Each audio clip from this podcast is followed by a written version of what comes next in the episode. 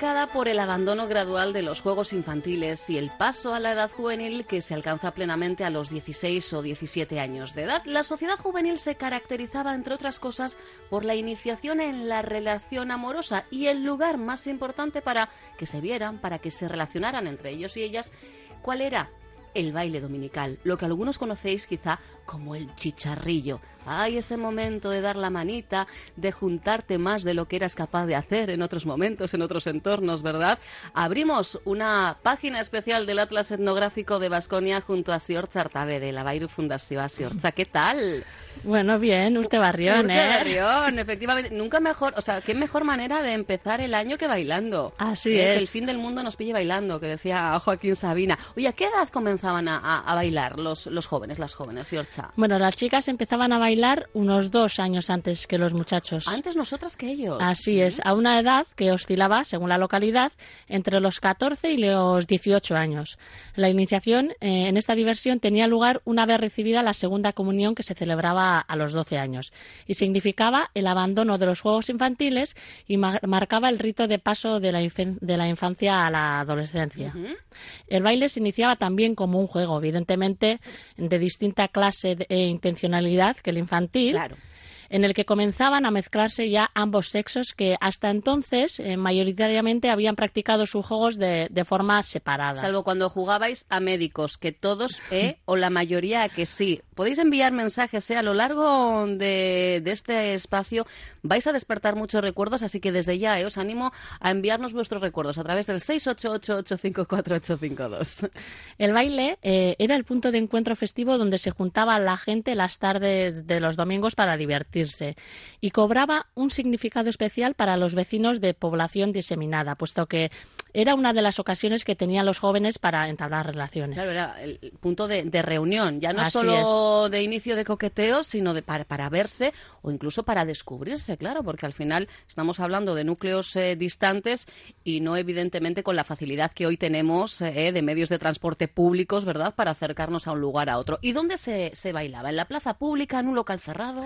Bueno, el lugar de baile más común ha sido la plaza del pueblo, pero también se ha bailado en eras, portales o frontones. En verano, eso sí, pues se bailaba por lo general al aire, al aire libre y en invierno o con mal tiempo en lugares cubiertos. Había, había plan B. Eso es. En los pueblos, este baile dominical solía comenzar una vez finalizado el rezo del rosario. Y, y duraba hasta el toque de oración del, del atardecer. Hay que tener eh, presente que en tiempos pasados los toques de campana de la parroquia marcaban los hitos destacados del día y de la vida de los vecinos, sobre todo en el mundo rural.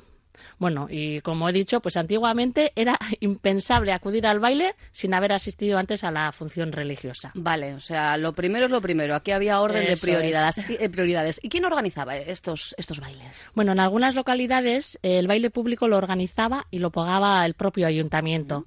Contrataba algún músico o conjunto del mismo pueblo o del entorno.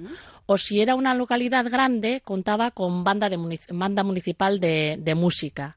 Y en otros lugares fue común que la organización del baile corriera por cuenta de las cuadrillas de jóvenes. Contrataban ellos a los músicos y, claro, había que pagarles. Entonces, recaudaban ese dinero cobrando una cantidad a los chicos que bailaban, nunca a las chicas. Y les clavaban un distintivo o una señal en la solapa a modo de comprobante de- del pago. Claro, porque esto era cuando eran eh, en- al aire libre, evidentemente era, era más complicado, o sea que directamente Eso es. les marcaban. Oye, pero fíjate que yo pensaba que esto era eh, más actual, esto de no hacer pagar a las chicas para entrar en las discotecas, y ya en aquellos chicharrillos se estilaba el que Sí, ellos sí, sí, y ellas y no. ellas no. En fin. Y si con lo recaudado no cubrían los gastos, pues los mozos organizadores ponían la diferencia a escote. Pero lo normal era que la caja arrojara superávit y que el dinero sobrante se destinara a la celebración de alguna merienda. Ah, mira, esto está muy bien. Esto es como el cuarto tiempo en rugby, ¿eh? Después del baile a, a zampar. Y en aquella época, ¿qué clases de, de bailes estaban eh, en uso? Má- más de moda, voy a decirlo Bueno, así. tradicionalmente ha habido dos grandes modalidades, el baile suelto y el baile agarrado. Vale. Sí. Aunque se hayan practicado distintas variantes del baile suelto, el más extendido en las localidades encuestadas ha sido la jota, bailada en corro entre varias parejas y a un ritmo rápido. Y además a veces las jotas eran cantadas por los músicos y en ocasiones también coreadas por los asistentes al baile. Y el baile agarrado, por lo general, se ejecutaba por parejas formadas por un varón y una mujer que danzaban juntos, solos y, abrazados el uno al otro. De ahí el nombre de baile agarrado y dentro de esta modalidad pues se encontraban eh, entre otros el vals, el pasodoble, el tango. Mm, yo creo que eran los bailes más esperados, eh, chicos, chicas, claro, porque era el momento en el que podíamos eh, no, no voy a, me había venido una expresión coloquial, pero no la voy a utilizar porque iba a quedar un poquito así. Vamos, que, podíamos juntarnos, arrimarnos un poquito más. Sí, este baile se empezó a difundir en las localidades de población reducida y en el mundo rural en la primera década del siglo XX. y obviamente pues eh, en los núcleos de cierta entidad y en las capitales, pues eh, se introdujo antes. Había eh, además em, tradiciones a la hora de elegir la canción o música de apertura y cierre, ¿verdad? Eso dicen al menos los sí, informantes. Sí, así es. Ha sido común que los bailes se abrieran y se cerraran con unas piezas determinadas.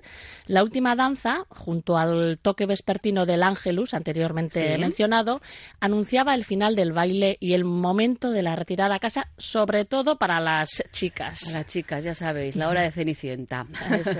Y en tiempos pasados, en las zonas rurales, esta apertura y cierre se hacía generalmente interpretando y bailando una jota. ¿Cómo cambian en los tiempos? Qué barbaridad. Imagínate ahora, dile a un chaval, chavala de, de, 15, 16, 17 años, que se va a ir al baile a bailar jotas. Hombre, evidentemente también, ¿eh? Hay espacios para ello, pero claro, de cara a relacionarse, a esos primeros coqueteos, nada que ver. No, ha cambiado muchísimo. Bueno, pero incluso hoy en día en algunos locales eh, la noche se cierra con la misma canción. Eso es verdad. Sí, es el caso del Café Anzoquia de Bilbao. Eh, la última canción suele ser eh, la versión de Benito Lerchundi de la canción Sembatguera. Y cuando empieza a sonar esta canción, todo el mundo sabe que se acaba la noche, por lo menos en ese local. O sea que algunos que vais cerrando bares, seguro que tenéis esta referencia. Fijaros, yo en mi caso, haciendo un poquito de, memoria, porque es verdad que ya hace tiempo que no tengo esa posibilidad de, de hacer gaupasas o ir cerrando bares, pero recuerdo que en el bar en el que nos juntábamos nuestra cuadrilla, era sonar y Yarguia de Kensaspi y decíamos, chicas, se nos ha hecho tarde. Ya nos está... A retirarnos. ya era el momento en el que prácticamente te daban la escoba para que empezaras a barrer y, salieses directamente del local. Es verdad. ¿Y quién era el, bastonero? Bueno, en ciertas eh, poblaciones eh, la labor de vigilar el cumplimiento del horario ah, estuvo encomendada a determinados cargos de la mocería o a la autoridad pública. Y esa figura eh, se llamaba el bastonero. El bastonero era la persona que dirigía ciertos bailes y designaba el lugar que debían ocupar las parejas y el orden en que debían de bailar. Y en algunas localidades de Álava, antaño el papel de, bastonero eh, lo ejercía cualquier militar que, que habitaba en el pueblo y era él el encargado de incluso denunciar a las parejas que cometieran excesos. Aquí la pregunta sería, ¿qué entendían estos eh, personajes, eh, eh, estas figuras que eran excesos? Claro, nos reiríamos y mucho, pues como nos reímos ahora, ¿verdad?, de lo que implicaban los rombos en, televisión o el mayores de 18 años en las novelas de Corintellado. el inicio del baile, el buscar pareja, evidentemente aquí también había fórmulas, ¿no? La forma de comenzar el baile ha sido bastante común, ¿eh? Y parecida en todas partes. Las muchachas salían a bailar de dos en dos en Escac, en Escátara, y el momento que aprovechaban los chicos para fijarse en las que más les gustaran y solicitarles baile. Se acercaban eh, no solo a las que estuvieran bailando, sino también a las que permanecían paradas alrededor charlando. Y entonces, pues chicos y chicas se ponían de acuerdo para formar eh, pues las parejas. Normalmente, eh, uno de los participantes deseaba bailar con la persona de su preferencia y el otro pues se sacrificaba haciéndolo con la que le tocara en suerte. Bueno, eso ha pasado y sigue pasando en todas las cuadrillas, ¿verdad? Hay quien tiene suerte, echa el ojo y ficha bien y otros, otras, pues nos tenemos que conformar con, con, lo, con lo, que hay. o con quien nos dice, venga, va, sí, que te saco.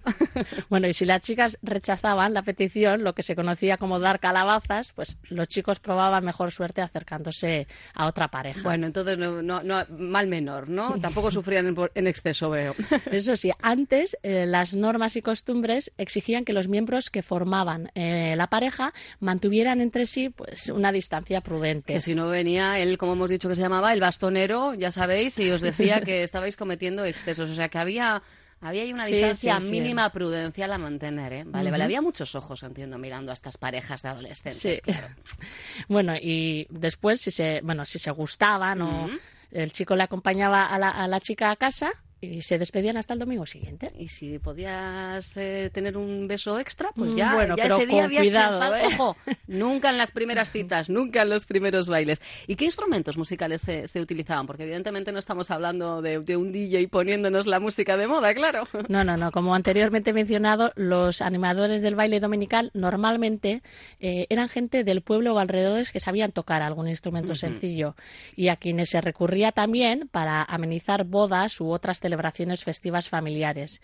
Ya para el baile de las fiestas patronales se procuraba traer algún conjunto musical de fuera. En muchos pueblos eh, también existió un chistular y, o dulzainero oficial que cobraba un salario del ayuntamiento y era él eh, el encargado de tocar eh, la música de los bailes sueltos, los pasacalles y amenizar otras fiestas populares que se le encomendaban. Pero en tiempos pasados, el instrumento más extendido en todo el territorio encuestado para acompañar el baile fue el acordeón diatónico pequeño o la triquitisa y en tiempos después este y el acordeón eh, ordinario. Se han recogido varias denominaciones euskéricas eh, de ambos instrumentos. Eh, así, para el acordeón pequeño se han recogido términos como triquitisa, soñua o soñuchiquía, o Infernuco Auspoa, Fuelle del Infierno, irónicamente. Sí, yo creo que además eh, Junquera no tiene un, tema que se, que se titula precisamente así. Lo voy a buscar ya luego, por, por curiosidad. Se me ha encendido ahora mismo la, la duda. Bueno, hay que tener en cuenta que la triquitisha estaba mal vista en aquella época porque mal vista. incitaba a la gente a bailar agarrada y claro, la sociedad era, era muy conservadora. Así, eh, pues los curas católicas, católicos lo condenaron al infierno. de ahí, el nombre de Inferno Ah, vale, vale, vale. Ahí en Nevada. bueno, por otro lado, eh, para el acordeón se han registrado las siguientes denominaciones. Acordeoya, soñua, farra, y escuétaco soño andía gran acordeón manual. Más grande, claro, por el tamaño. Y en algunas localidades compatibilizaban o alternaban el acordeón o la triquitisa con otros instrumentos. Así, para amenizar las fiestas se ha utilizado abundantemente la armónica, sola o como acompañamiento pero, te voy a contar una anécdota. Mi aita los domingos a la mañana, sí. después de que hubiéramos trasnochado, nos despertaba tocando la armónica. Él le llamaba Mosu Guitarra. Imagínate que despertar. Bueno, nos decían aquello después de noches alegres, mañanas tristes y esas cosas. Ahora es, ¿no? Noches de fiesta, mañanas de ibuprofeno, en fin. Bueno, y en otras localidades eh, se le conoce como Mosu Soñua o Españetaco Soñua o Filarmónica. No sé si por eh, territorios ha habido diferencias eh, en este sentido a la hora de elegir instrumentos o de incorporar instrumentos al baile dominical. Bueno, en el territorio de Vizcaya se ha recogido que para amenizar las fiestas, además del acordeón, tuvieron una presencia significativa el chistu y el tamboril. Eh, y en los restantes territorios, sin excluir ni mucho menos eh, estos instrumentos, se ha constatado la utilización de la dulzaina, a la que en algunas zonas de Álava y Navarra se denomina también gaita. Y en Álava eh, antiguamente también se hizo uso de la guitarra, la bandurria y el laúd. Y tampoco se puede desdeñar en todo el país la importancia que ha tenido el pandero como elemento animador de las fiestas. Habéis visto, ahora lo cambiamos esto por unos cuantos samplers ¿eh? y, ya la tenemos, la tenemos liada. Evidentemente, a medida que hemos eh, ido sumando décadas, se ha, habido una evolución, ¿no? Así es. A partir de la década de los 40, paulatinamente se fueron introduciendo para la música del baile el organillo y la gramola y en numerosas localidades, pasadas las penalidades de los primeros duros años de la posguerra, eh, empezaron a surgir orquestinas compuestas de tres o cuatro miembros que actuaban no solo en las fiestas patronales o en días señalados, sino en los bailes dominicales. Y en algunas localidades, sobre todo eh, en aquellas que contaban con un núcleo poblacional importante, pues la animación de los eh, bailes dominicales y festivos era por cuenta de la banda municipal que actuaba sola o en alternancia con otros grupos musicales. Ya en modo, modo concierto, ¿eh? con diferentes nombres en el cartel. Hablábamos antes de esa distancia mínima que las parejas eh, debían eh, mantener. ¿Había más, más limitaciones? Claro, yo creo que además, fijaros, escuchad atentamente a lo que nos va a contar Siorcha, porque a día de hoy yo creo que esto lo llevas al terreno del reggaetón, del trap, y muchas de las cosas que ahora se dicen, se decían entonces, ¿no? De estos ya ves, eh, castos eh, bailes ¿no? de, las parejas de adolescentes. El baile agarrado, denominado en euskera popularmente balseoa, que deriva de la palabra castellana vals, fue recriminado como inmoral por los sacerdotes y religiosos en las primeras décadas del siglo pasado. Una buena parte de las eh, predicaciones iban dirigidas a poner en guardia a los jóvenes ante el peligro moral que comportaba este tipo de baile. Además del propio baile, el ejecutarlo en lugares cerrados y poco iluminados tuvo una connotación eh, peyorativa. Así pues, eh, la autoridad civil, en connivencia con la eclesiástica, trataba a menudo de impedir la celebración de dichos actos y, si no, condicionaba la asistencia a los mismos. Y además esta rigidez de las eh, normas morales pues castigaba con mayor severidad a las chicas que a los chicos. Qué rarito, ¿no? Que siempre nosotras al día somos más, más escaldadas. O sea que al final estamos hablando de que para, para ellos era pecado. Era pecado. El bailar agarrado junto a una persona de, distinto sexo al, tuyo.